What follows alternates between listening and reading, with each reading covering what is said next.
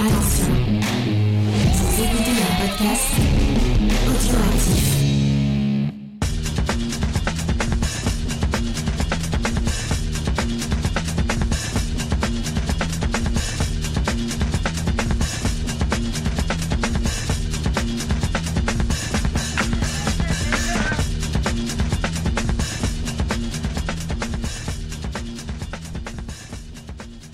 J'étais avec elle, j'arrivais vraiment à me relaxer.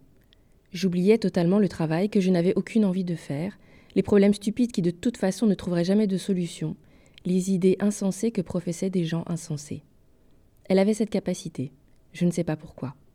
Ce qu'elle disait n'avait pas un sens véritablement profond. Il m'arrivait même de me contenter d'acquiescer de temps en temps, en ne l'écoutant pratiquement pas. Mais je me sentais bien en lui prêtant ainsi distraitement l'oreille, comme quand on regarde des nuages filer à l'horizon d'un œil distrait. Moi aussi, je lui parlais beaucoup. Je lui confiais honnêtement mes pensées, autant à propos de mes histoires personnelles que de théories générales. Peut-être faisait-elle comme moi de temps en temps, et se contentait-elle de hocher la tête sans vraiment écouter. Même si c'était le cas, ça ne me dérangeait pas.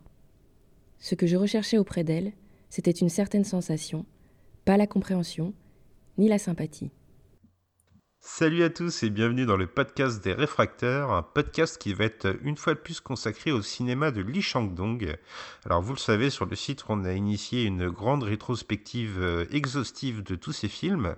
Vous avez eu plusieurs articles pour euh, naviguer dans son univers, vous avez eu deux podcasts, une pastille de Grey Pigeon ainsi que une émission qui était consacrée à Peppermint Candy. Et aujourd'hui, c'est euh, le moment de toucher au but, j'ai envie de dire, puisqu'on va aborder son dernier film en date, Burning, sorti en 2018.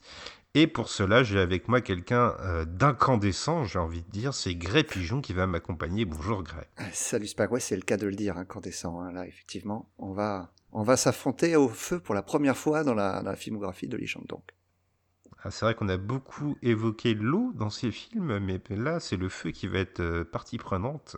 Tu le sais, Grey Pigeon, comme d'habitude, on rappelle comment on a obtenu le film. Et comme pour toute cette rétrospective consacrée à Lee Chang-dong, euh, on a obtenu le film par nos propres moyens.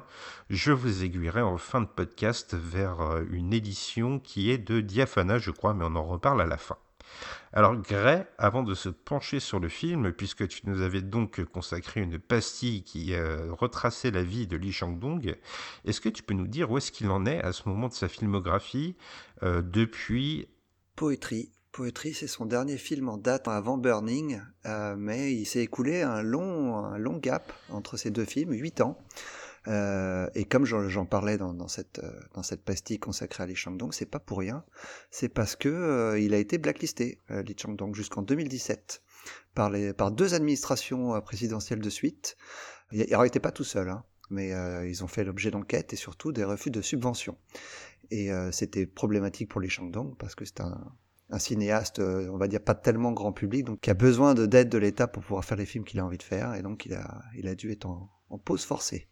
Oui, il me semble tout de même que cette pause, alors euh, évidemment c'est un drame, hein, tu l'as dit, il y a plusieurs personnes qui ont été blacklistées, il y a Song Kang-ho notamment, quand on a fait nos recherches, on est tombé là-dessus, on a un peu halluciné. Euh, c'est quand même une pause qui a été euh, assez salvatrice, je crois, pour le cinéaste, parce que euh, ça signe un certain renouveau. Ouais, ouais, je suis, je suis d'accord. Euh, Secret Sunshine et Poetry sont des films qui se ressemblent énormément. Euh, et lui-même euh, l'avoue qu'il avait un peu tendance à tomber dans le piège de, de l'autocitation. Et il a essayé de faire complètement autre chose avec Burning. À mon sens, il a bien réussi. Ouais, je trouve aussi, on va détailler tout ça, on a beaucoup de choses à dire sur le film, sur sa genèse, sur son interprétation, mais pour bien poser le contexte à nos auditeurs, je te propose, puisqu'on est en saison 2, de te livrer toi-même à l'exercice du, résumé. Allez, vivement la saison 3, parce que là, Burning, c'est pas facile. Euh, alors, Burning, c'est l'histoire de Jong-su. Et vraiment, j'insiste là-dessus parce qu'on va suivre tout le film à travers ses yeux. Et donc Jong-su, il va tomber sur une jeune fille, une jeune fille qu'il connaît mais qu'il a oubliée euh, et qui vient du même village que lui, euh, tout au nord de la Corée. Il va s'installer une relation intime entre les deux personnages, mais elle va devoir s'absenter. Elle va partir en Afrique et à son retour, elle ne revient pas seule, elle revient avec un autre, un autre Coréen, Ben, quelqu'un qui est très différent de Jong-su, euh, qui est bien plus mystérieux déjà, il est riche, euh, il, est, il est sophistiqué, il est tout ce que Jong-su n'est pas. Mais Ben, il a un terrible secret. Ben, il aime brûler des cerfs. Absolument, merci pour ce résumé et vraiment euh, je tiens à saluer ton, ton, talent, tu es bien plus performant que moi sur mes résumés improvisés, donc euh, ah, cette saison 2 apporte son, son lot d'amélioration. On, on, va voir que le résumé ne rend pas du tout justice à la, à la richesse euh, thématique du film, ça c'est clair. Effectivement, mais alors avant de se pencher sur le film, un peu de contexte, et il faut noter que pour la première fois, euh, Lee Chang-dong n'est pas tout seul au scénario. Alors il a déjà adapté des livres par le passé, Secret Sunshine c'est une adaptation d'un livre, euh, Burning ça l'est aussi, on va vous expliquer un peu d'où vient ce livre euh, par la suite, mais pour signer l'adaptation scénaristique, il fait appel à une, une jeune scénariste, Oh Young-mi, euh, alors, euh, elle n'a pas une filmographie énorme en dehors de Burning, c'est même assez famélique. Elle a fait euh, un long métrage qu'elle a également réalisé, ceci dit, et une série pour la télévision. néanmoins, le choix n'est pas innocent parce que, vu que c'est une adaptation d'un livre, il a fait appel à quelqu'un qui est spécialisé dans la littérature, puisqu'elle est diplômée de littérature en plus de cinéma.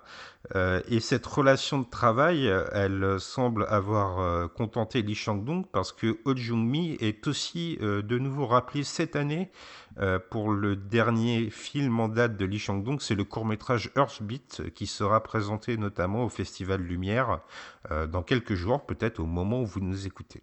Donc, comme on vous l'a dit, Burning, c'est l'adaptation d'une nouvelle, une nouvelle de Haruki Murakami qui s'appelle Les Granges Brûlées. Alors, euh, pour la petite auto-promo, euh, Les Granges Brûlées, c'est disponible en France dans le recueil L'éléphant s'évapore. On a fait une petite critique sur le site, euh, puisque, je dois le dire, moi j'ai découvert Haruki Murakami cette année et je suis tombé amoureux de sa littérature. Euh, donc cette nouvelle, elle est assez euh, courte, elle est composée d'une vingtaine de pages, euh, mais à l'instar de Drive My Car, qui est aussi une adaptation de Haruki Murakami, qui bien sûr n'est pas signé Lee Chang-dong, mais Ryusuke Hamaguchi cette fois, le cinéaste qui s'inspire de la nouvelle tisse vraiment tout un univers autour de celle-ci. Elle est beaucoup plus synthétique en fait, la nouvelle de Murakami, Les Granges Et si Lee Chang-dong y reprend les grandes lignes de l'intrigue, il va vraiment l'étoffer profondément et il va y infuser des thèmes qui sont propres au cinéma de Lee Chang-dong, mais aussi à la Corée. Oui, parce que tu l'as pas précisé, mais Murakami est un auteur japonais, et pas coréen. Effectivement.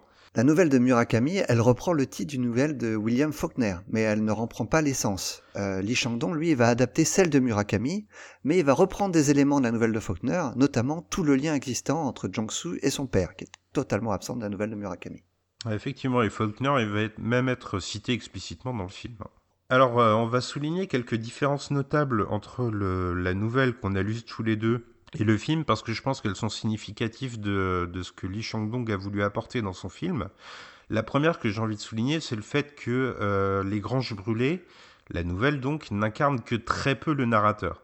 Alors c'est assez caractéristique du style de Haruki Murakami, mais dans sa nouvelle, il utilise la première personne du singulier, le jeu, euh, et il est permis en fait au lecteur, à la lecture des Granges Brûlées, d'imaginer que c'est Murakami lui-même qui vit l'histoire. De plus, ce narrateur, il a quasiment aucune emprise sur l'histoire, voire presque aucune importance. Il a en fait simplement le rôle de confident des deux autres protagonistes, donc de la jeune femme et euh, de celui qui sera Ben dans le film, qui n'est pas nommé dans la nouvelle, contrairement au film où Lee Jong-soo est lui creusé en profondeur et où c'est vraiment le pivot du long métrage. Euh, néanmoins, il y a peut-être quelque chose qu'on peut rapprocher, c'est donc on peut s'identifier éventuellement à Haruki Murakami dans la, dans la nouvelle, et Jong-soo est écrivain en devenir dans le long métrage en faisant de ce personnage une espèce d'artiste aspirant, on va voir que Lee Chang-dong ici transpose un petit peu. Ah oui, parce qu'il faut pas oublier que Lee Chang-dong, avant d'être un cinéaste, c'est lui-même un écrivain. Et donc, il fait potentiellement le lien entre, euh, entre lui et son personnage. Alors des autres points fondamentaux qui opposent la nouvelle et le film, il y a notamment le fait que dans la nouvelle, le narrateur n'est pas du tout de la même génération que la jeune fille, ni du même cadre social.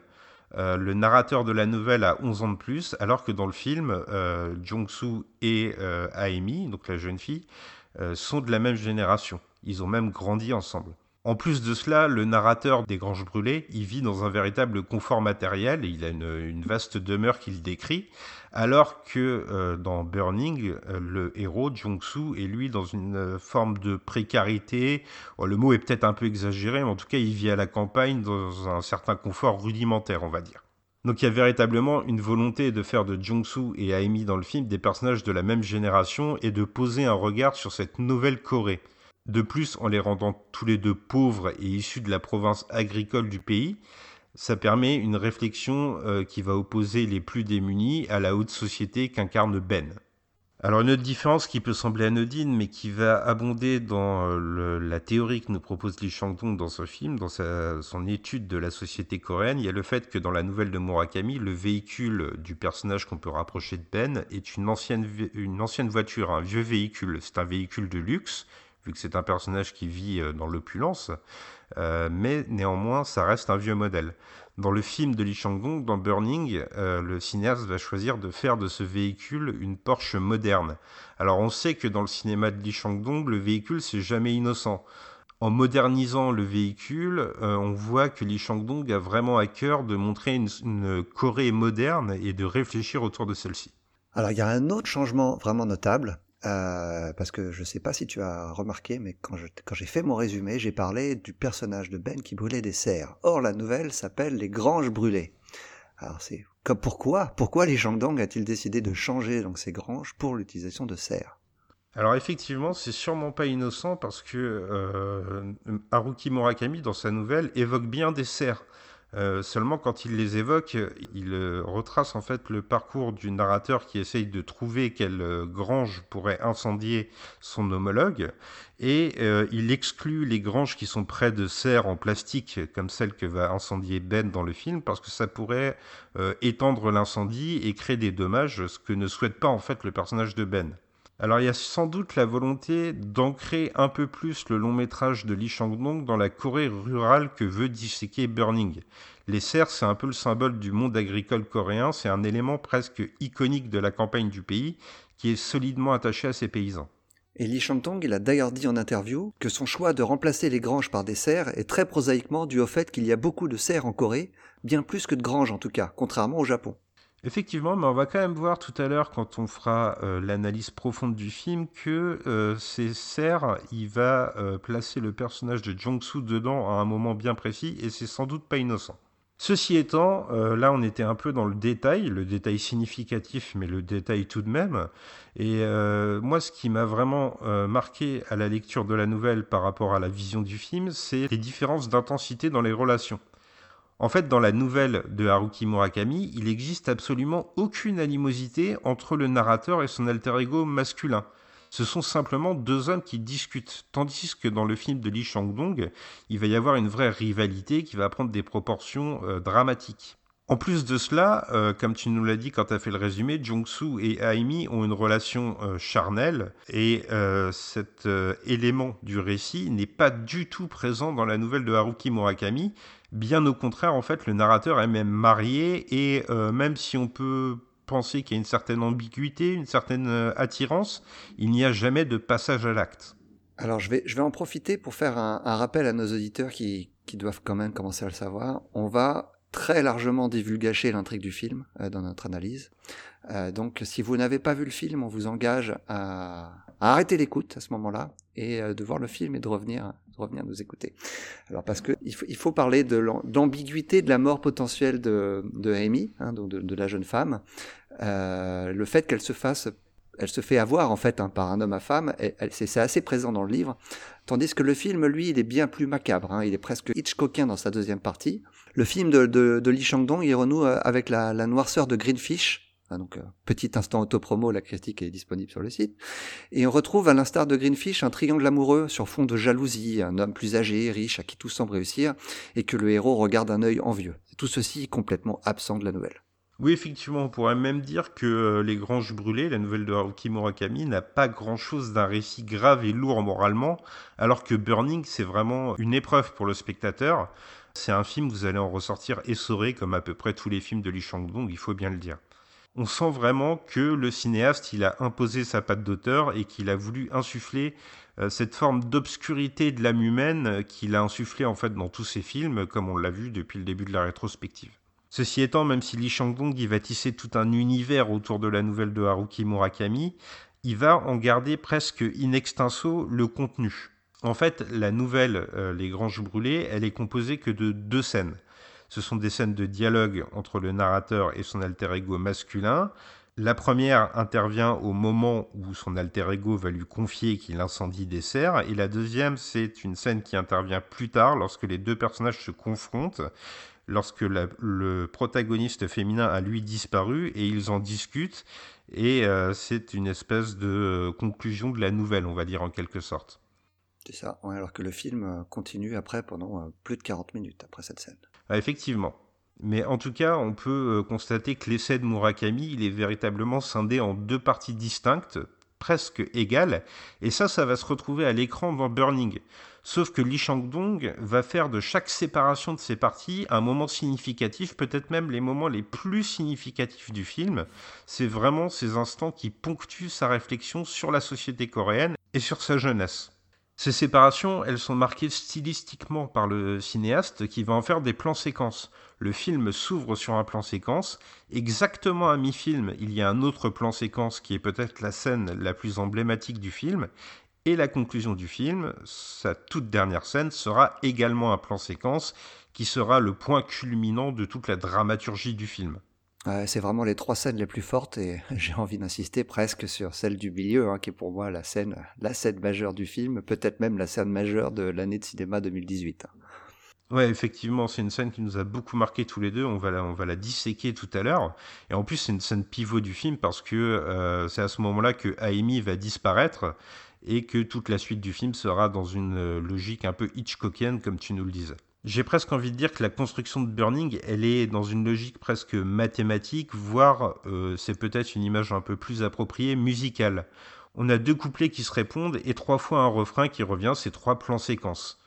Alors si on est plutôt musique classique, on pourrait même parler de deux mouvements symphoniques qui sont parfaitement délimités. Si vous avez eu la chance euh, de lire l'article qu'a consacré euh, Charlotte à Secret Sunshine, vous verrez qu'elle fait une, analyse euh, similaire sur la symétrie du film. Et je pense que Lee Shandong choisit cette, cette musicalité à dessin. Et chaque partie est, égale en, durée. Bon, je crois qu'on a bien posé le contexte, les liens avec la nouvelle de Haruki Murakami, les liens avec Faulkner aussi, puisque c'est aussi Faulkner qui a inspiré la nouvelle.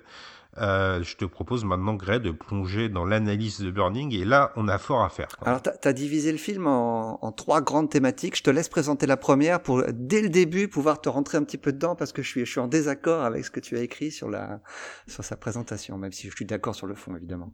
Alors c'est vrai que moi j'ai une flamme anarchiste qui fait que je suis peut-être un petit peu euh, engagé, un petit peu trop. Euh, c'est vrai que cette première partie que je vais évoquer, c'est cette opposition entre la Corée euh, des cols bleus, entre guillemets, puisque euh, Jong-soo et Aimi sont vraiment issus de la classe pauvre, et celle de l'opulence un peu aveugle qu'incarne Ben.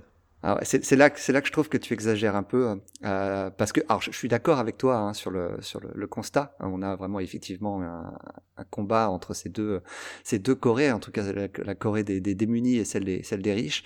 Mais c'est au moins on n'est pas dans une opulence, mais plus dans la représentation d'une Corée de, de nouveaux riches cette nouvelle génération qui a profité de la, mondialisation et qui s'est remise complètement de la crise économique de la fin des années 90 que tu évoquais pour euh, Peppermint Candy.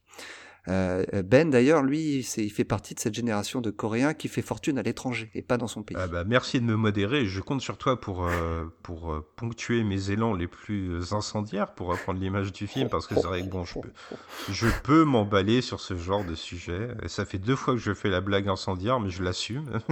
Alors pour initier notre exploration du film, je te propose de t'attarder sur les premières images avec moi, ce premier plan séquence, puisqu'on l'a dit, euh, ces trois plans séquences sont significatifs, donc le premier est évidemment à analyser, et c'est véritablement le moment pour Li Shangdong de poser le socle de sa réflexion, celle qui sera donc dans cette opposition entre une Corée pauvre et une Corée plus fortunée, pour modérer un peu mes propos.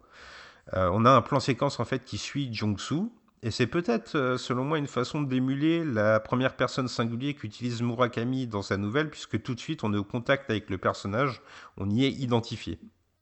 Et on va le découvrir dans un emploi euh, qui n'est pas un emploi d'ouvrier, mais en fait il transporte des lourdes charges il décharge un camion en fait, et immédiatement il va être confronté à Aimi. Et ce qui est intéressant dans l'analyse du visuel, c'est qu'on suit Jong-soo jusqu'à ce moment-là, mais que la caméra va s'arrêter sur Aimi et quitter Jong-soo dans son périple, comme si Aimi était tout de suite installé comme un objet de fascination, et ce sera l'objet de fascination de tout le film en fait. Alors pour euh, restituer une pression sociétale entre guillemets euh, qui est très forte, euh, il va faire de Amy un personnage qui vend son image. En fait, elle fait, on pourrait dire la pin-up. Tu es d'accord avec moi sur ce mot? Ouais, ouais, c'est ça. C'est assez difficile à décrire parce que c'est quelque chose qui n'existe pas en France, mais c'est quelqu'un qui, qui, vend, qui vend un, magasin en dansant, en, dansant devant, devant ce magasin, en portant des vêtements très très courts. Voilà, euh, c'est un peu une façon euh, d'aguicher les gens qui passent dans la rue. Et là, on a vraiment deux personnages qui sont immédiatement posés. Il y en a un qui est cantonné à son rôle d'ouvrier, entre guillemets, de col bleu, encore une fois, pour apprendre l'image, c'est peut-être plus approprié. L'autre qui est dans une espèce d'entre-deux, l'aspiration d'un monde plus luxueux. Euh, un monde de paraître, entre guillemets, puisqu'en se déhanchant, elle tutoie le luxe que vend le magasin même si c'est un luxe assez rudimentaire dans cette scène. Elle représente une, espèce de d'hôtesse, mais plutôt bas de gamme quand même. Hein. Pas, c'est pas très sophistiqué. Hein. Non, non, effectivement. Euh, néanmoins, ça reste la première saillie sociétale du film, la vision d'une Corée qui est au bas de l'échelle, à la lisière de celle qui est plus fortunée, euh, qui est doucement esquissée en fait. Selon moi, euh, l'un des premiers dialogues entre Jong-soo et Aimi est assez significatif de ce qui peut être en fait leur rêve brisé. Alors Jong-soo vient de finir son service militaire. Alors le service militaire, on sait que c'est quelque chose qui a quand même euh, pas mal ponctué le cinéma de Lee Chang-dong. Euh, et au terme de ce service militaire, il ne parvient pas à devenir l'artiste qu'il voudrait être, et il vit dans le cadre rudimentaire que je vous ai exposé un peu plus tôt, il est dans une impasse en fait. Elle, elle nous explique euh, dans cette scène qu'elle a eu recours à la chirurgie esthétique et qu'elle a transformé ce qu'elle est, son corps, pour espérer mieux.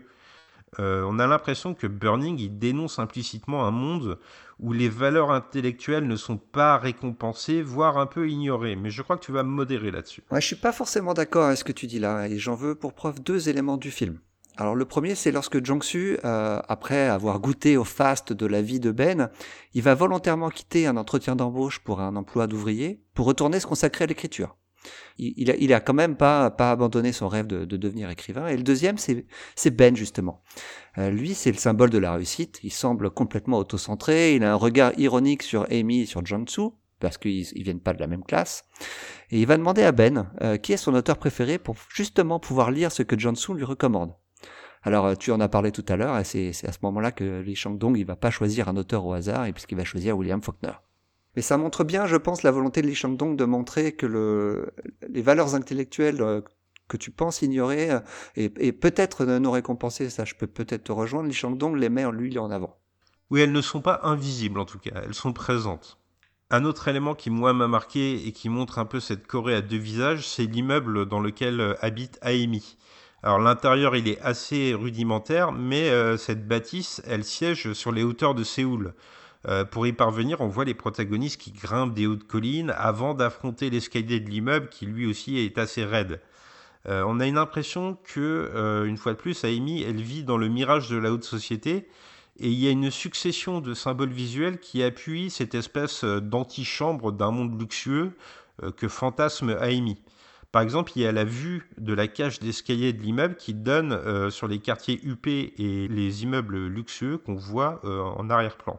Tant et si bien qu'on a l'impression que Lee Chang-dong veut nous faire croire que Amy vit dans ce genre d'immeuble. À ce moment-là, on ne sait pas encore qu'elle vit euh, plutôt dans la précarité. Effectivement, et même Jong-soo va être assez fasciné parce qu'on va le voir s'arrêter longuement devant cette vue euh, à plusieurs reprises, au moins à deux reprises. Alors si on se place dans l'appartement en lui-même de la jeune fille, euh, la fenêtre de son habitation, elle, ne donne pas sur Séoul lui-même, mais donne en fait sur la Seoul Tower. La Seoul Tower, c'est le, point culminant de la capitale qui siège sur euh, une des grandes collines qui entourent la ville. Cependant, euh, cette fenêtre, elle est orientée au nord, tant et si bien que le studio assez rudimentaire, il bénéficie pas de la lumière du jour, sauf à un instant bien précis, c'est le moment où le soleil se reflète sur les vitres de la tour. Amy, elle n'est pas dans la lumière de la société moderne, elle est dans son reflet, elle est condamnée à la marge et à n'entrevoir qu'une partie de ce monde. Alors, on n'est plus dans le plan séquence introductif, mais alors j'ai vraiment particulièrement apprécié l'introduction de cet appartement de la part de Lee Chang-dong. Euh, il le filme comme quelque chose de presque inaccessible pour Jong-su. Comme tu le dis, il faut monter, monter et encore monter. Et lorsqu'on arrive enfin devant la porte, c'est une porte blindée, qui est assez moderne d'ailleurs, avec un code pour y accéder. Euh, et comme Jong-su, on s'attend à découvrir un palace, eh bien au contraire, son intérieur il est ridiculement petit.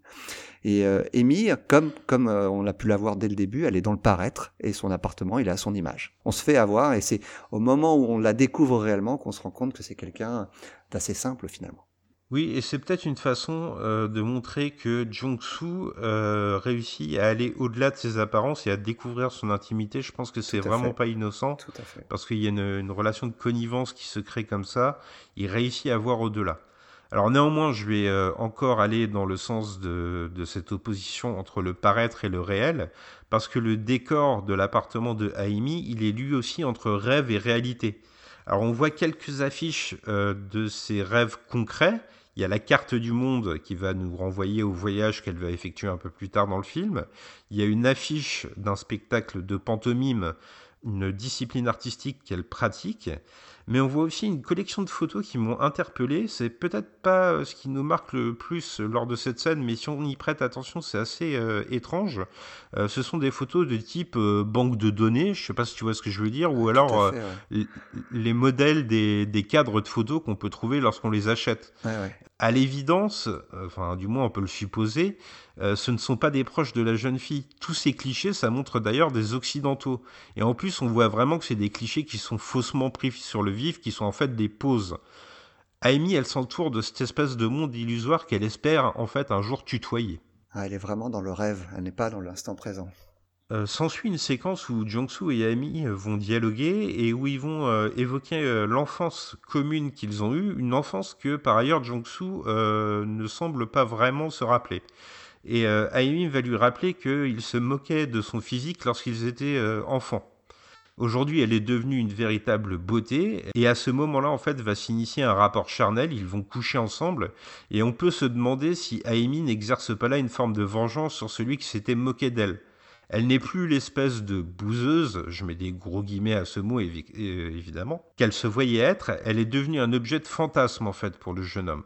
Alors un objet de fantasme qui n'est pas encore celui qu'elle voudrait être pour la haute société, mais au moins elle s'élève au-dessus des garçons de son village natal. Dans la scène de rapport charnel qui unit les deux personnages, il y a plusieurs faits qui abondent dans ce sens selon moi. Il y a notamment le fait que c'est elle qui dirige les étreintes. Elle a d'ailleurs à portée de main une boîte de préservatifs, ce qui laisse à penser que Jang-soo n'est pas le premier garçon à partager son intimité. Effectivement, et c'est un préservatif qu'elle va mettre elle-même sur le jeune garçon. Lee Chang-dong nous montre euh, par sa réalisation que c'est Aemi qui dirige les choses, parce que sa caméra, elle ne va pas se centrer sur le jeune homme, elle ne va pas offrir un plan large, mais elle va rester cadrée sur Aemi, et en fonction des moments où la jeune fille se relève ou se couche, la caméra suit scrupuleusement ses mouvements. De plus, après le moment où les deux jeunes gens se dévêtissent, on va avoir une vue subjective placée dans les yeux de la jeune fille. Mais oui, contrairement à Amy, Jung-soo, lui, il est malhabile avec le préservatif. C'est d'ailleurs pour ça qu'elle doit lui mettre. On comprend avec cette scène que Jung-soo est très probablement en train de faire l'amour pour la première fois. Ou en tout cas, une de ses premières fois. Oui, c'est ce qu'on peut supposer, et ce sera présent dans tout le film. On peut se dire que Amy est un peu son premier amour. C'est sous-jacent en fait, c'est un sous-texte du, du film, j'ai l'impression. Phénomène intéressant, euh, en couchant avec Amy, Jong-soo il va aussi épouser un peu son rêve à elle. Il va s'émerveiller de ces fameuses lumières qui se projettent sur la Seoul Tower et qui se reflètent dans l'appartement. Et la vision de cette Seoul Tower, ça va revenir plusieurs fois dans le film, puisque pendant le voyage de Amy, il y a des scènes un peu triviales où Jong-soo va se masturber en se remémorant leurs ébats.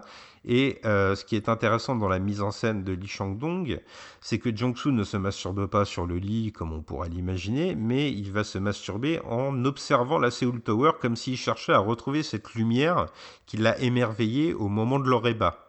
Il y a un plan bien spécifique où Lee Chang-dong filme même le garçon vu de l'extérieur de l'appartement à travers la fenêtre ce qui donne euh, un visuel assez intrigant dans lequel le jeune garçon a donc le visage tourné vers l'extérieur, mais on voit la Seoul Tower se refléter sur la vitre, et on a donc les deux idées qui sont vraiment mises en transparence l'une sur l'autre.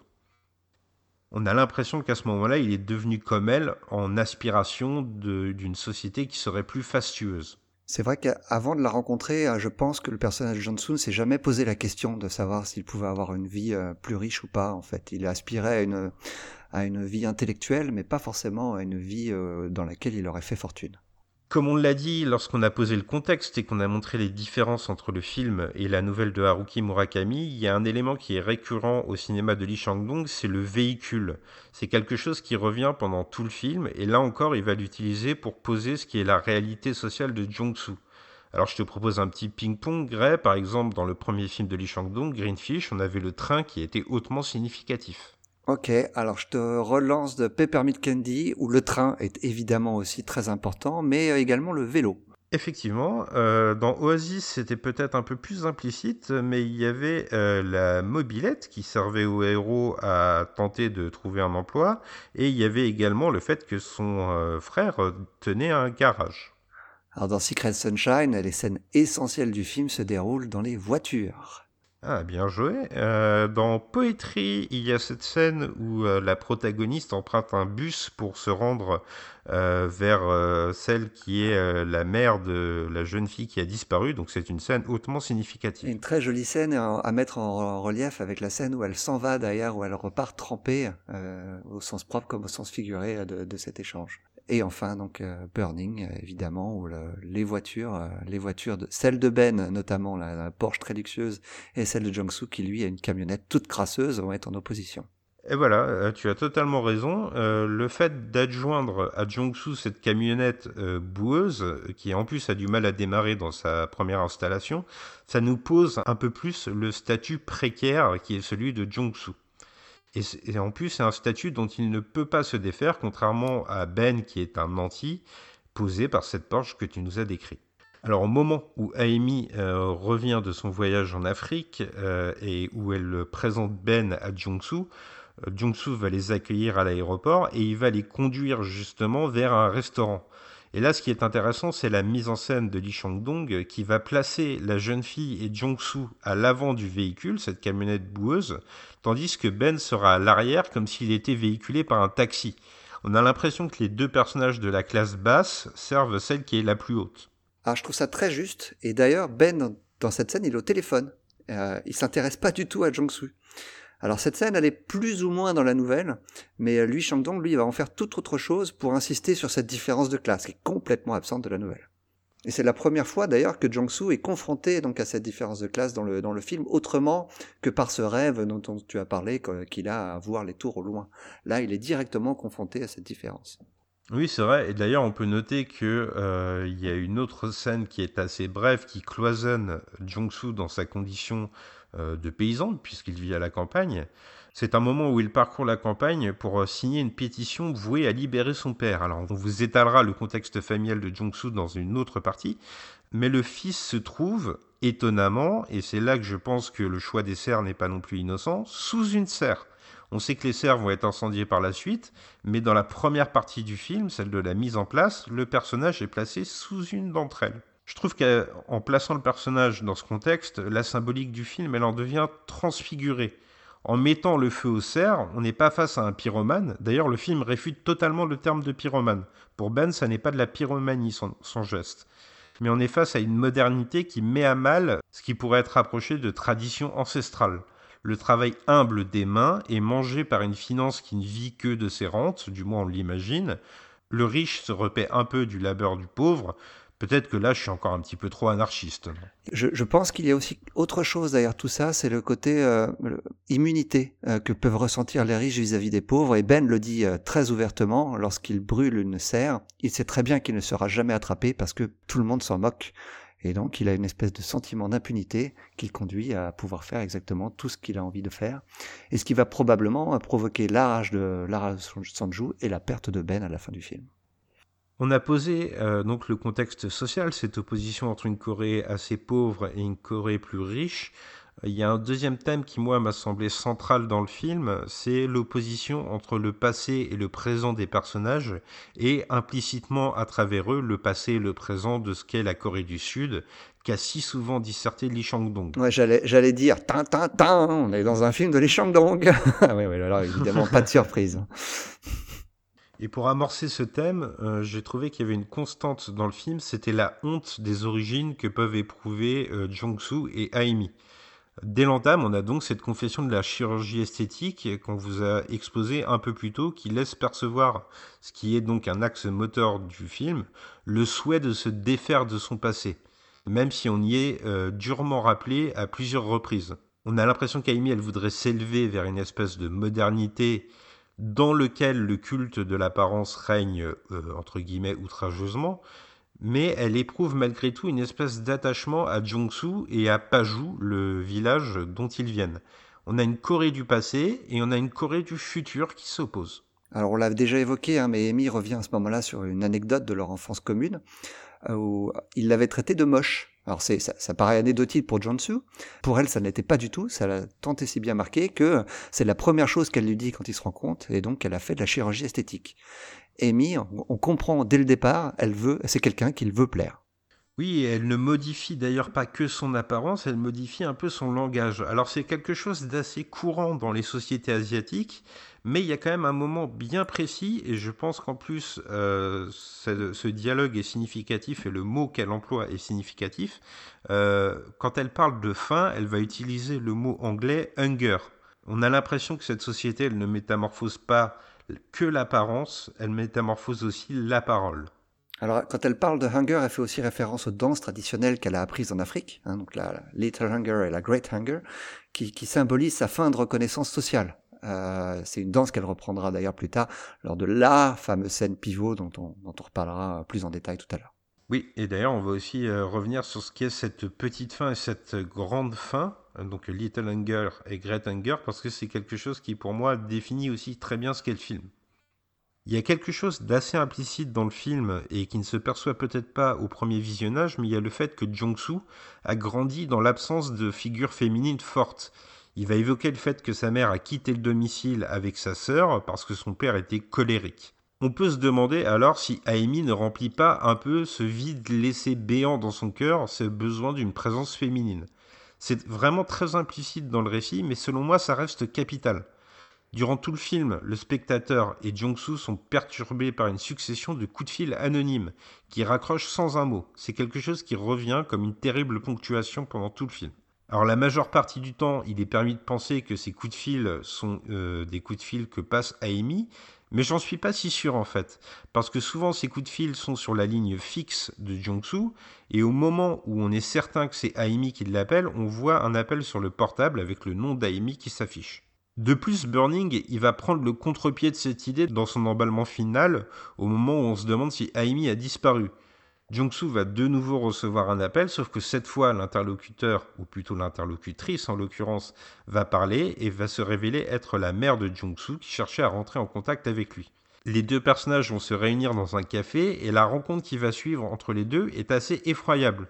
Jong-soo se rend compte que sa mère est devenue une espèce de bourgeoise déshéritée qui désormais, après avoir vécu dans un luxe un peu obscène, entre guillemets, avec des tailleurs euh, assez flashy qu'on peut voir à l'écran et des bijoux assez imposants, se retrouve sans le sou. Puisqu'à ce moment-là, Jong-soo est sans nouvelle d'Aimi, on peut se demander si à travers cette mère, il ne voit pas le futur potentiel de celle qu'il a perdue, cette fille qui aspirait à une haute société un futur potentiel qui, dans une recherche d'accomplissement financier, a perdu tout ce qui faisait la beauté de l'âme de la jeune fille. D'ailleurs, ça va être un élément déclencheur de la pulsion macabre de Jong-soo dans les dernières secondes. On peut quand même rajouter quelque chose avec la mère de Jong-soo, c'est que elle, euh, quelque part, elle vient témoigner d'un certain passé dont elle a la recherche Jong-soo, parce que depuis un certain temps, en fait, euh, Jong-soo est à la recherche de l'existence d'un puits dans lequel serait tombée Amy quand elle était petite. Une anecdote dont personne ne se souvient, mais euh, par contre, la mère de Jonsu va lui révéler que cette histoire a vraiment existé, en tout cas que ce puits existe. Ça va confronter donc Jonsu et en parallèle nous, le spectateur, à une réalité. Ami n'est pas une affabulatrice comme on peut le penser depuis le début du film. Si le puits a réellement existé, ça veut dire que le chat dont elle a parlé et qu'on n'a encore jamais vu la trace a également existé, et donc que Ben a très probablement tué Amy. Le cheminement intellectuel de John à ce moment du récit, c'est le même que le nôtre, de spectateur, même si concrètement, très peu de preuves peuvent l'étayer. Oui, c'est ce passé qui se dévoile qui entraîne le film dans son dernier acte sanglant. Ce regard qui est désenchanté sur euh, les ancêtres et surtout sur les parents, il va aussi se transposer au père du héros. Alors on, ne sait quasiment rien de cette sous-intrigue, mais on a rapidement connaissance du fait que le père de Jong-soo est incarcéré pour avoir agressé un fonctionnaire. Alors est-ce qu'on peut y voir que Lee Chang-dong se venge un petit peu des, fonctionnaires qui lui ont fait du mal pendant toutes ces années où il a été euh, impossible pour lui de faire des films? C'est pas impossible. Hein. oui, il y a sans doute quelque chose de cet ordre, effectivement. Toujours est-il que Lee Chang-dong, euh, au moment où il va réunir le père et le fils, euh, il va vraiment le faire avec une mise en scène assez curieuse. Ils sont en fait dans la salle de tribunal, le père est du côté de, l'accusation, tandis que le fils est dans euh, le public, entre guillemets. Le point de vue du spectateur va rapidement être assimilé à celui du jeune homme. On ne le voit pas en vue subjective, mais on est vraiment juste au-dessus de son épaule, comme si on était à côté de lui. Et il observe le père. Il y a des délibérations, les magistrats échangent entre eux, et au bout d'un moment, ils vont complètement se taire. Le père va regarder le fils dans un silence absolu qui dure pendant plusieurs secondes. On a l'impression le passé regarde le présent et que Jong-soo ne comprend pas pourquoi le passé l'observe. Il ne saisit pas quelle signification a cette sorte de mise en garde parce qu'on a vraiment l'impression que le père tente de le prévenir de quelque chose. À la toute fin du film, on va avoir une scène analogue et là encore, ça va être un élément déclencheur de l'élan morbide qui va animer Jong-soo dans la conclusion du film après avoir compris ce que signifiait ce regard du passé sur lui.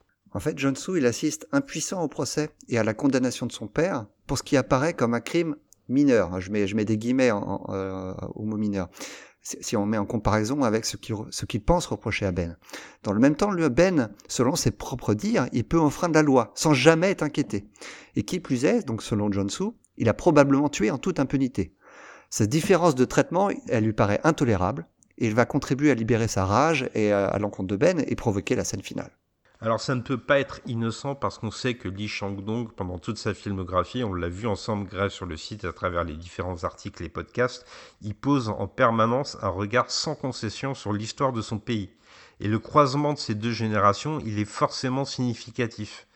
Le présent, on a l'impression en tout cas, a répété les erreurs du passé et doit purger cette espèce de sang corrompu.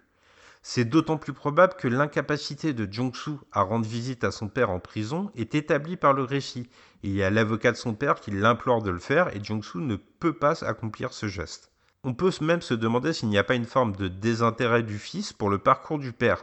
Il ne veut pas écrire sur lui alors qu'on lui demande et qu'il est en panne d'inspiration.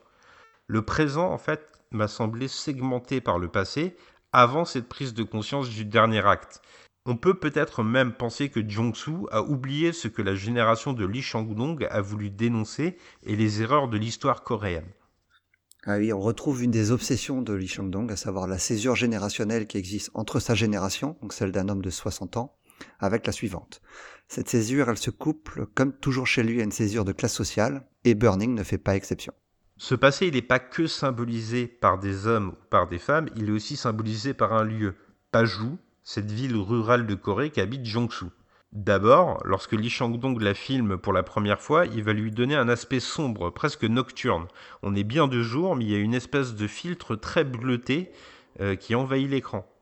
D'ailleurs, pour l'anecdote, euh, le tournage a été assez difficile par moments parce que Paju, c'est une ville qui est complètement plongée dans la brume.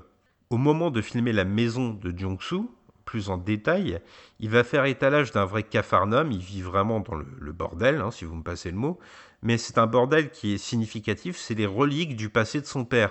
On voit des photos de son service militaire, on voit ses couteaux de chasse, on voit des images de lui à l'usine. Paju, ça prend toujours la signification d'un berceau où on grandit Jongsu et Aimi, parfois comme un douloureux rappel, comme lorsque Jongsu doit s'occuper des bêtes, parfois comme une innocence perdue, comme dans la scène de la danse, la scène pivot du film. Et juste, c'est pas n'importe où, on en a déjà parlé, mais c'est tout au nord de la, Corée du Sud, à la frontière donc avec le pays d'en face, donc la Corée du Nord. Oui, c'est le, dernier point avant la dictature du Nord en quelque sorte, et cette dictature, elle va être manifestée par Lee Chang-dong, euh, qui va nous montrer les haut-parleurs. C'est un élément qui existe dans la réalité, hein. c'est pas une invention du film, ce sont des haut-parleurs euh, d'où parviennent les émissions de propagande de la Corée du Nord. Ah, je, trouve ce passage euh, hilarant, hilarant d'inutilité. C'est tellement pathétique que ça en devient presque drôle. Oui, c'est ça, comme si de simples émissions de radio pouvaient euh, corrompre les, les Sud-Coréens et les, les inciter à. Et qui sont à 10 km à la ronde. Donc vraiment, ça va corrompre les, les, quelques paysans du coin. C'est pathétique. Ce qui est intéressant, c'est que euh, ces fameux haut-parleurs, euh, je ne sais pas si toi tu en avais connaissance avant de regarder le film, mais moi c'est quelque chose que je savais, même de mon point de vue d'occidental.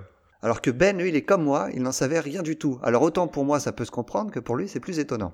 Oui, effectivement, euh, pour un Sud-Coréen, c'est quand même un élément qui est assez connu puisque euh, cette guerre n'a jamais fini officiellement, elle est toujours en cours.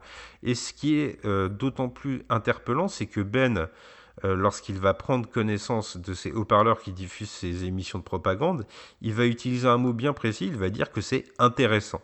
On peut se demander si la face moderne de la Corée du Sud n'a pas oublié le traumatisme de cette guerre. Dans l'ébullition des villes, il ne vit que vers le futur et il perd un peu ses repères. Jong-soo, lui, ne peut pas vivre ce rêve. À Pajou, il est rappelé à la folie des hommes du XXe siècle en permanence. Euh, non seulement ça, mais il est aussi rappelé à sa condition de, paysan un peu, sans le sou. Hein. Il est même contraint à devoir vendre une partie de ses bêtes. Alors, il est temps, Spike. Ça y est, c'est le moment commencer à s'attaquer au gros morceau de Burning, en tout cas selon nous, euh, celui de l'affrontement entre le sentiment et, et, de la séduction charnelle, et en contrepoint de celle de l'identité féminine. Oui, parce que ce qu'on a posé jusqu'à présent, ça reste des choses assez implicites dans le récit. C'est présent, ça fait partie de la réflexion de Li Shangdong, on ne peut pas l'exclure du récit, et ça lui apporte une certaine richesse, mais il y a vraiment cette opposition entre, comme tu le dis, le sentiment et la séduction charnelle qui va s'installer pour montrer l'union affective qu'il y a entre Jong-soo et Aimi, une union qui est euh, indéniable. Hein. Ils ont vraiment une complicité, quoi qu'il arrive, même lorsque Ben est là, même si elle euh, va être mise à mal. Euh, Lee Chang-dong utilise une scène bien particulière qu'il va réitérer trois fois. Ce sont des scènes où les protagonistes fument une cigarette. Alors en dehors du fait qu'on peut y voir un homme et une femme qui consument leur vie un peu comme un mégot, ce sont toujours des moments où la parole est d'une sincérité totale. Et ce qui va être intrigant d'ailleurs, c'est que la dernière fois qu'il va proposer cette scène, la troisième fois, ils ne seront plus tous les deux, comme si cette intimité avait justement été percée par l'intervention de Ben. Alors il faut signaler que le, fait que Amy partage une cigarette avec Jong-su, ça n'a rien d'anodin en Corée. Euh, il faut savoir que fumer pour une femme, c'est très mal vu socialement. Tant et si bien que statistiquement, un tiers des hommes fument et seulement une femme sur 20. C'est d'ailleurs pour ça qu'ils fument dans une contre-allée en cachette. Si Amy fume avec Jonsu dès leur rencontre, cela montre aussi d'emblée au spectateur qu'elle est en totale confiance avec lui. Oui, et cette première fois, elle est vraiment significative parce que euh, les deux personnages vont donc évoquer l'enfance, comme on l'avait dit. Et la deuxième fois, elle va être un peu plus corrosive. Ça va être le moment où Jong-soo va se confier sur les doutes qu'il a quant à la moralité de Ben. Ceci dit, en unissant les personnages dans ces quelques parenthèses du récit, on a l'impression que quoi que Ben entreprenne, il n'atteindra jamais cette connivence qu'il y a entre Aimi et Jong-soo, parce qu'ils ont un passé commun, parce qu'ils ont un rapprochement sentimental qui se fait naturellement, une vérité du cœur en quelque sorte. Un peu plus tard dans le film, Ben va confesser à Jong-soo qu'il est un peu jaloux de cette relation entre lui et Aimi. Et c'est peut-être justement ces instants-là qu'il jalouse, ces moments où Jong-soo et Aimi sont presque seuls au monde en quelque sorte, dans la façon de filmer de Lee Chang-dong, c'est un peu l'impression qu'on a. Bah, ben, c'est quelqu'un qui est très sophistiqué, mais qui est toujours dans le contrôle. Et forcément, voir une relation entre deux personnes qui sont dans l'abandon total, il ne peut en être que jaloux. Oui, et pour rebondir sur la façon que Lee Chang-dong a de mettre en image ces scènes où ces deux personnages fument une cigarette, on peut noter d'ailleurs qu'il ne fait pas usage de montage. Il les cadre tous les deux sur le même plan, et alors qu'un dialogue au cinéma est souvent exposé en chant contre chant, là on a juste une image des deux personnages toujours réunis, toujours ensemble à l'écran. Alors on vous l'a dit, à la moitié du film, Amy va disparaître et euh, son sort et le mystère qui l'entoure va animer toute la seconde partie. À ce moment-là, Jong-soo va se lancer dans la recherche de celle qu'il a perdue, et Lee Chang-dong va une fois de plus donner une scène où le personnage fume une cigarette avec un personnage féminin, une ex-collègue de la jeune fille. Seulement cette fois, Jong-soo n'est pas du tout réceptif à cette nouvelle relation. On peut imaginer qu'à travers cette scène, il cherche l'innocence de sa première grande histoire d'amour, désormais métaphoriquement perdue à jamais. L'alchimie, elle ne prend pas dans le dialogue, il n'est pas du tout à l'écoute de son interlocutrice. D'ailleurs, pour revenir sur ce que je disais tout à l'heure, euh, celle-ci, elle fume ouvertement en public, euh, comme pour montrer au spectateur que ce personnage n'est pas du même standing, du même acabit que l'était Amy.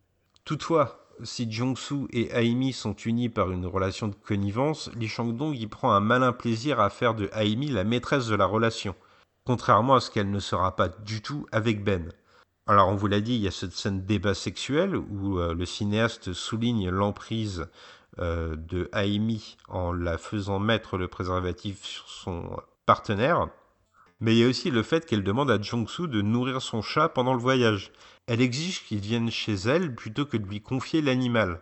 C'est à lui d'investir l'intimité de Aimi et jamais l'inverse. Moi, je trouve qu'il y a une autre scène très importante qui existe entre Jong-soo et Amy, euh, dont Ben est complètement exclu.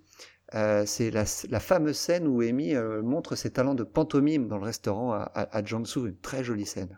Oui, je trouve aussi que c'est une scène particulièrement importante dans le film et qui sert presque d'explication à tout ce que Lee Chang-dong déroule par la suite. On a donc cette fille qui euh, mime l'épluchage de, de mandarines ou d'oranges, en tout cas d'agrumes, et on a donc les, limites du visible qui sont transcendées pour éprouver une vérité émotionnelle.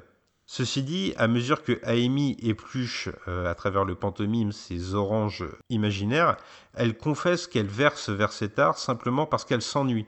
Et c'est symptomatique de ce personnage qui est en recherche d'une certaine consistance idéologique, mais incapable d'y parvenir. Elle n'est que dans l'imitation d'un idéal. Elle possède une âme rêveuse, mais elle reste à la lisière de ce qu'elle voudrait tutoyer. Ceci dit, Jong-soo est subjugué par la pratique de la pantomime. Il est éperdument amoureux, déjà, de Aimi. Ce qu'on peut aussi éprouver par là, c'est le fait que Aimi, elle n'est pas réellement futile, contrairement à ce qu'on pourrait croire à la première vision du film. Elle est en recherche d'une forme d'accomplissement mystique qui va perpétuellement se refuser à elle pendant tout le film. Et selon moi, c'est ce qu'il y a de plus dur dans le film. À ce moment-là, elle va donner la réplique qui donne tout son sens au film selon moi. Il ne faut pas imaginer la Clémentine qu'elle fait semblant d'éplucher, il faut oublier qu'elle n'est pas là. Elle n'imagine pas son élévation spirituelle, elle oublie simplement qu'elle n'est pas encore là. C'est aussi un moyen pour les Shandong de, commencer à inculquer le doute dans l'esprit du spectateur sur ce qu'il va voir par la suite. La phrase que tu as bien, mis en exergue et tu as bien raison. Il faut oublier qu'elle n'est pas là. Elle a une résonance très forte pour celui qui revoit le film, car c'est précisément ce que John Su ne va pas réussir à faire après la disparition de Amy. Cette phrase, elle va rentrer en résonance avec ce que Amy explique tout de suite, immédiatement juste après la pantomime, la différence entre la petite et la grande faim qu'ont les bushmen africains qu'elle espère rencontrer pendant son voyage. Donc c'est le moment de vous expliquer ce qu'on esquissait tout, à l'heure. Euh, pour ces tribus d'Afrique que Amy espère rencontrer, il y a la petite faim, celle de l'estomac, entre guillemets, et il y a la grande faim, celle de l'âme, celle d'un esprit qui veut aspirer à une plus grande connaissance. Cette grande faim, c'est ce qui caractérise selon moi le personnage de Amy. Elle est en recherche constante, elle veut s'accomplir en tant qu'être humain et tutoyer cette espèce d'essentiel, la substance profonde de la vie qui se dérobe à elle. C'est sa quête profonde. Ceci dit, dans le long métrage, à chaque fois qu'elle croit parvenir à ce but, à le toucher, elle est moquée et sa relation avec Ben en sera l'exemple. Sa grande fin est sa relation avec Jong-soo, mais elle ne le voit pas, elle se trompe de chemin. Alors en plus de cette grande fin que recherche Amy, il y a une symbolique qui est adjointe par le long métrage et qui revient constamment, c'est la symbolique du sommeil, en écho peut-être à ses rêves qu'elle fait et qu'elle verbalise auprès de Jong-soo. La jeune fille, elle est capable de s'endormir dans n'importe quelle circonstance. Alors, elle n'est pas narcoleptique, n'empêche que inopinément, euh, elle peut s'endormir et la figure de la rêveuse lui est intimement liée. C'est un personnage qui vit à la fois dans le réel, comme on l'a dit, elle a l'envie de s'émanciper de ses origines, donc elle en a conscience, mais elle est aussi dans l'onirisme. Et là, le film va opposer Amy à Jong-soo. Jong-soo, lui, il ne peut jamais trouver le repos. Il se réveille toujours subrepticement, en panique, parfois à cause d'un coup de téléphone, parfois à cause d'un cauchemar. Et ces scènes, elles sont aussi très nombreuses. Lui, il est dans l'incapacité de percevoir le rêve de Amy et donc de la comprendre parfaitement. Il voit la vie avec une certaine noirceur, avec un malaise, dans ce qu'elle a de plus désenchanté. Ceci dit, pour montrer que Amy ne parvient pas réellement à cette grande fin, entre guillemets, qu'elle espère atteindre, il y a ce moment à son retour de voyage d'Afrique, ce moment où on pourrait imaginer qu'elle a trouvé cet éveil spirituel, où elle ne manifeste qu'une envie, celle de manger. On peut supposer que Li Shangdong, en proposant cette réplique, euh, nous signifie qu'elle n'a pas trouvé cette grande fin qu'elle espérait. Elle éprouve encore la petite. Son pèlerinage spirituel, ça a été un échec en fait. Et c'est d'ailleurs à ce moment que Ben est introduit dans le récit. À l'autre bout du monde, alors que la jeune fille a voyagé pour s'évader totalement, elle a rapporté un autre Coréen, comme si elle était restée en marge de l'illumination spirituelle pour ne se satisfaire que du reflet de cette classe supérieure qu'elle fantasme. Eh ouais, Mei, euh, comme lorsqu'on la découvre au tout début du film, elle est, restée dans cette recherche du paraître, qui est en complète contradiction avec ce qu'elle affirme, vouloir en tout cas, sa recherche de l'être. Et c'est ce paraître qui va finir par la perdre, malheureusement. Oui, et la narration du voyage abonde dans ce sens. Le lieu où elle est censée avoir entrevu la beauté de l'Afrique est décrit, et c'est le, le mot utilisé par le film, comme un parking. C'est une espèce d'attrape touriste en fait. Pourtant, lorsqu'elle l'évoque, Amy pleure en racontant le coucher de soleil qui s'est abattu sur ce paysage. Et d'ailleurs, le moment fondateur du film sur lequel on va revenir très bientôt se situe également lors d'un coucher de soleil entre chien et loup. Amy va se souvenir de ce moment en Afrique et vouloir revivre cet instant d'extase intellectuelle et physique avec Ben et John Su. Et sa chute n'en sera que plus dure. Tout cela, ça définit selon moi le personnage de Amy. Elle est en aspiration de plus de substance, mais elle se trompe de chemin. Toutefois, son âme rêveuse finit par entrevoir la beauté même dans des endroits où elle ne devrait pas avoir sa place, au point d'en pleurer lorsqu'elle l'évoque. Ceci dit, le monde autour d'elle, la société coréenne, lui refute profondément ce droit. L'épanouissement spirituel lui est possible, mais tout le monde refuse de le reconnaître. Le coucher de soleil, elle dit qu'elle a voulu s'y perdre, et ce mot il est quand même significatif. Et c'est ce qui lui arrivera finalement avec Ben, elle va se perdre dans cette relation, dans cette lueur factice. D'ailleurs, pour montrer le mauvais chemin que prend la jeune fille, le film établit le fait que Ben est dépourvu de toute émotion. Il ne pleure jamais, il dit qu'il ne travaille pas mais qu'il joue. Rien n'a de valeur à ses yeux puisqu'il a tout par définition. Encore une fois, il faut insister que, tout ceci est vu avec les yeux de John Soo. Et John Soo est déjà devenu extrêmement jaloux de Ben. Donc évidemment, euh, c'est sous ce prisme-là qu'il faut voir la manière dont Ben est présenté. C'est vrai qu'il y a un, vrai point de vue dans ce film, celui de Jong-soo, et euh, c'est notamment à travers certains plans de coupe où on voit le visage de Jong-soo qui est un peu exaspéré par la relation qui unit Amy et Ben, euh, qu'on va l'éprouver. Il y a par exemple cette scène où Ben prétend savoir lire dans les lignes des mains, mais sa divination qu'il va exercer sur Amy est en fait un simple tour de passe-passe un peu ridicule, un truc de magicien du dimanche, euh, qui fait d'ailleurs exaspérer Jong-soo. Et la jeune fille, elle, elle tombe dans le panneau. Elle s'émerveille de ce truc ridicule. Elle est tellement affamée de nourriture de l'âme qu'elle plie et qu'elle voit encore sa grande faim, pour reprendre l'image du film, lui être volée. A contrario, Jong-soo, lui, il est complètement exclu de cette élévation spirituelle pendant la majeure partie du temps. Euh, Jong-soo, du début, du début du film presque jusqu'à la fin, il est assez immature, à vrai dire. Oui, il ne trouve pas sa place, il est dans une espèce d'entre-deux, et euh, c'est vrai qu'on a parfois l'image d'un petit garçon. Il y a par exemple le fait qu'il veut être auteur, mais son premier écrit, celui qu'il va taper sur son ordinateur, c'est une pétition pour faire libérer son père, qu'il effectue d'ailleurs avec assez peu d'entrain. En fait, il va être montré à un seul moment en train d'écrire ce qu'on peut supposer, ça reste de la supposition, être une œuvre d'art, c'est à la toute fin, lorsqu'il s'apprête à commettre l'irréparable. Il y a seulement là qu'il comprend l'idéal artistique celui que Amy portait elle depuis le début à travers la pantomime, et seulement là il pourra se faire justice. Pour montrer ce chemin de l'élévation de l'âme, on peut noter que, comme on l'avait dit un peu plus tôt, pour gagner l'appartement d'Amy et pour être uni charnellement et émotionnellement avec elle, Jong-soo montait les escaliers et montait les hautes collines de Séoul. Il y avait un phénomène d'ascension. Lorsqu'il va rencontrer Ben, ça va être récurrent, il va toujours descendre. Il descend dans le parking de son appartement deux fois, il descend vers un café pour le rejoindre trois fois. Il y a cette opposition entre ce qui pourrait être l'élévation et ce qui est en fait une descente aux enfers. Dans l'appartement d'Amy, il y avait une beauté cachée, il y avait cette lumière qui était belle car éphémère. Tandis que chez Ben, le luxe est d'une froideur assez clinique et ça rejoint donc cette opposition entre l'élévation et la descente. On peut, au-delà de la lumière, on peut même euh, penser que l'appartement de Amy, bien que euh, pauvre, bien que euh, bien que tout petit, il est très personnel. À part les photos donc que tu, que tu as que tu as notées, on retrouve tous ces objets, tout ce qui fait la personnalité d'Amy. Tandis que l'appartement de Ben est très clinique, comme tu l'as dit, il est sans personnalité en fait. Effectivement, ceci étant, au moment de la découverte de l'appartement de Ben, euh, il y a un élément qui va devenir central au film, et ça, ça intervient après 40 minutes pourtant, ça va offrir une nouvelle dimension au long métrage, c'est la musique.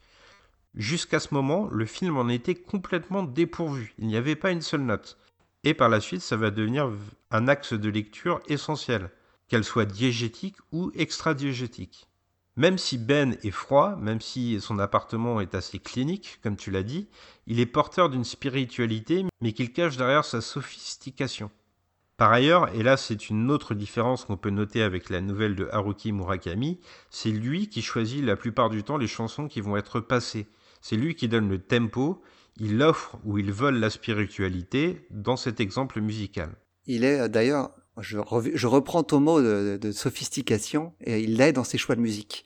Déjà, son prénom lui-même, en tout cas, il n'est pas coréen. Et comme, comme à l'image de son prénom, il écoute de la musique occidentale, du jazz en l'occurrence, qui est une preuve, en tout cas pour, pour, pour, les personnages du film, de son raffinement et de ses goûts très sûrs. Il n'est pas frustre comme peut l'être John Soo. On peut continuer cette, cette sophistication sur l'approche qu'il a de, la, de, de sa manière de faire de la cuisine. Il en parle comme s'il faisait un sacrifice à Dieu.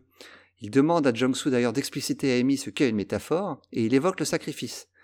Et donc Burning va semer les graines pour l'embrasement des serres, laissant percevoir le double sens que cela peut revêtir. À partir de là, le vol de la spiritualité de Amy, il a un coupable et c'est Ben. C'est lui qui sera son bourreau moral. Dans une scène de bar où le couple est rejoint par des amis, la jeune fille confie une expérience intime pendant son voyage en Afrique en montrant une danse rituelle. Alors je pense que c'est important de préciser à ce moment-là qu'il s'agit d'amis de Ben et non pas de Amy ou John Soo ça a son importance pour la manière dont la danse de Amy va être reçue. Alors dans un premier temps, Lee Chang-dong il se place du côté de la jeune fille. Il la filme serrée, on le voit qu'elle, et on peut s'émerveiller de sa ferveur. Mais progressivement, le cadre s'élargit et on voit les convives se désintéresser de la démonstration. Et Ben, ouvertement, il, lui, va éprouver de la gêne. Il va même manifester un regard face caméra. Il va aussi chercher Ben du regard pour chercher une, connivence qu'il n'aura pas. Il veut se moquer de Amy, mais Soo n'est pas de son côté. Et on rejoint ce qu'on disait un peu plus tôt, une fois de plus, la spiritualité de la jeune fille lui est dérobée. Plus tard, lorsque Amy aura disparu, Jong-soo sera le témoin d'une scène analogue entre Ben et sa nouvelle conquête. Là encore, ce sera un des éléments déclencheurs qui pousse le film dans son dénouement sanglant, une étincelle qui a allumé la mèche, pour reprendre l'image incendiaire du film.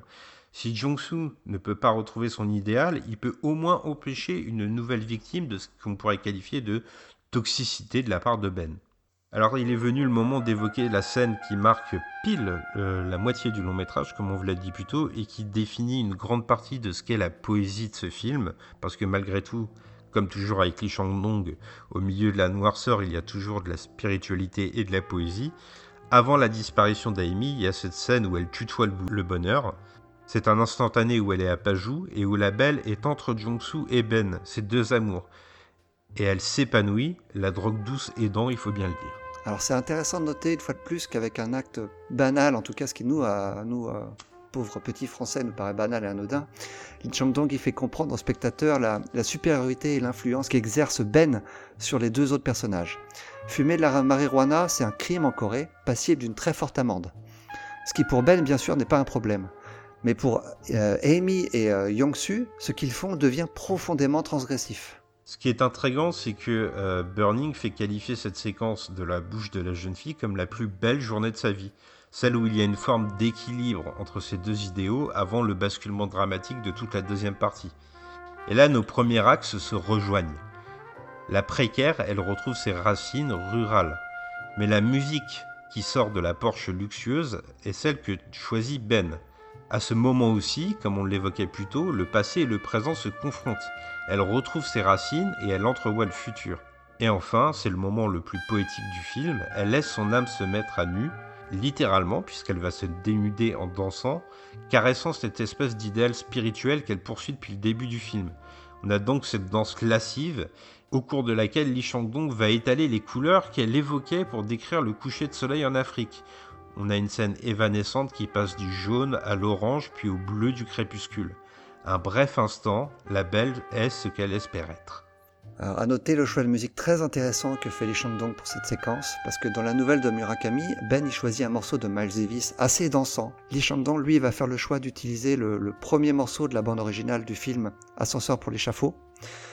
qui est évocateur à plus d'un titre pour le destin de la, de la belle Amy.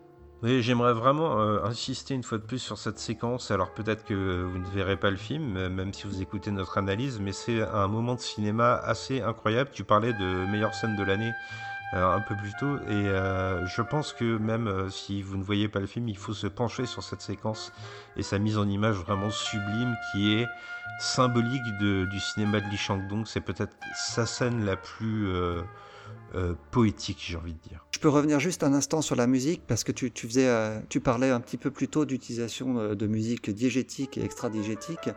Il va le faire avec le même morceau dans la même séquence où il va passer de l'une à l'autre. Où la séquence commence quand Amy commence à danser avec la musique qui sort des haut-parleurs de la Porsche et on entend tous les bruits, tous les bruits parasites autour. Et au fur et à mesure de, la danse de Amy, la musique va devenir extra-diégétique. On n'entendra donc plus, plus que la musique et ça symbolise le fait que Amy est complètement rentrée dans sa transe et euh, ne fait plus qu'un avec la musique. C'est un moment absolument superbe. À la suite de cette séquence, va y avoir un phénomène assez intéressant, c'est euh, le fait que Ben va se montrer fragile. Pendant tout le film, Ben, il a un masque. Il est véritablement sans émotion, comme on le disait plus tôt, il évoquait même le fait qu'il ne pleurait jamais. Pourtant, à la suite de cette scène de transe qui a forcément ému le spectateur, Ben va se montrer un petit peu fragile, comme je le dis. Malgré toute sa froideur, il a lui aussi été touché par l'onirisme du moment. Il est visiblement fatigué, il est visiblement stone aussi, et c'est à ce moment-là qu'il confie à Jong-soo et qui lui avoue ses pulsions incendiaires. C'est un moment qui désarçonne totalement le spectateur, et Lee Chang-dong joue le coup à merveille. D'une part, celui qui avait été si sophistiqué et froid s'ouvre enfin, même s'il se refermera très vite. D'autre part, alors qu'il confie le fait qu'il incendie des serres, le doute plane complètement sur la signification de ses propos. De quoi est-ce qu'il parle vraiment? Est-ce qu'il met véritablement le feu à des ou est-ce que c'est une métaphore?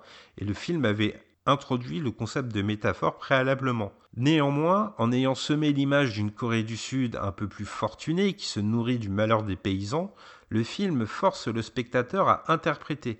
La suite du film pourra confiner au thriller, au film Hitchcockien, comme tu le disais, Gray. Le double, triple, voire quadruple niveau de lecture est définitivement installé. Peut-être que la séquence qui suit, d'ailleurs, elle nous donne un indice primordial sur ce qui est véritablement brûlé et sur ce que symbolisent les flammes. Ah oui, parce que là, on arrive au moment de, bascule où John Su, il est acculé, il est conscient de son infériorité envers Ben, et donc il va probablement perdre Amy. Selon moi, c'est le moment le plus dur du film. C'est le moment où Jong-soo va euh, s'emporter et il va traiter Amy de putain en quelque sorte.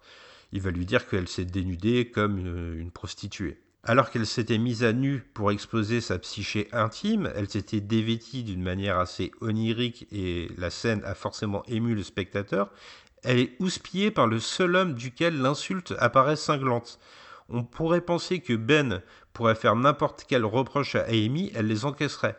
Par contre, lorsque ça vient de la bouche de Jong-soo, celui qui a été témoin de ses origines, ça sonne comme un coup de poignard. C'est un coup duquel la jeune fille d'ailleurs ne se relève pas, puisqu'elle disparaît complètement de la seconde moitié du film. Jong-soo a tué métaphoriquement la belle.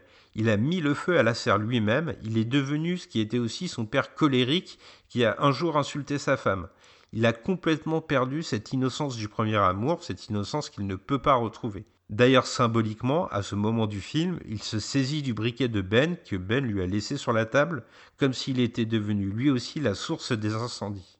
D'ailleurs, Li Shangdong, il est assez intelligent parce que toute cette deuxième moitié du film, qui se rapproche plutôt d'un thriller, elle est ponctuée par une succession de symboles qui donne forcément l'image de cette métaphore, ce doute légitime du spectateur pour se dire que des serres ne sont pas forcément brûlées, mais que c'était là une image installée par Ben. Par exemple, Jong-soo il va chercher quelle serre Ben peut avoir incendié, et c'est à ce moment-là qu'il y a un appel de Aemi qui n'offre aucun dialogue, mais simplement le bruit étrange.